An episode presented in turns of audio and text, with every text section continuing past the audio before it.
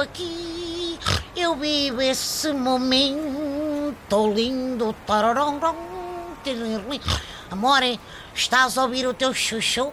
Lembras-te quando eu te cantava esta cançoneta ao ouvido e tu te viravas para mim e dizias Chega a ti para lá que me estás a picar com o bigode? Pois meu amor, vamos reviver essas emoções no concerto mais logo do aniversariante Roberto Carlos. Olé! Mas de bigode aparado e perfumado, que eu não sou daqueles que se desleixam quando percebem que já sacaram a garota. Belácio José Castelo Branco não se apresenta sempre impecável. Bom, Talvez não tenha sido o melhor exemplo, mas tu percebestes a ideia. Eu estou em pulgas para o espetáculo de logo à noite. Se calhar não vou ser capaz de perceber se estou a ver o Roberto Carlos cantor ou o Roberto Carlos jogador, porque a minha vista já não é o que era e as plásticas do rei brasileiro também não. Mas ainda estou mais curioso para saber que melodias é que este mito da música vai entoar em Gondomar.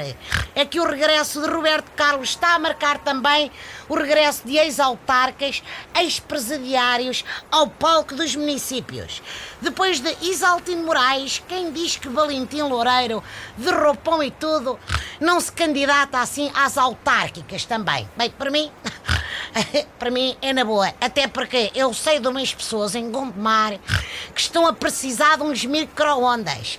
Tal como Roberto Carlos Isaltino também regressa a pedido do povo. Que é quem mais ordena, nomeadamente o povo, que ficou a aguentar os negócios camarários deixados por Isaltino, mas não está a conseguir, quanto a mim, dar conta do recado. Bom, o ex-presidente diz acreditar na vitória, pois toda a gente sabe que ele é um homem honesto sem dúvida, até porque não há mais nada que diga que um homem é honesto do que uma penazita de prisão de dois anos por fraude fiscal e branqueamento de capitais.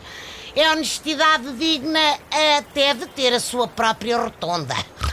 Ei, bom, não pensemos nisso.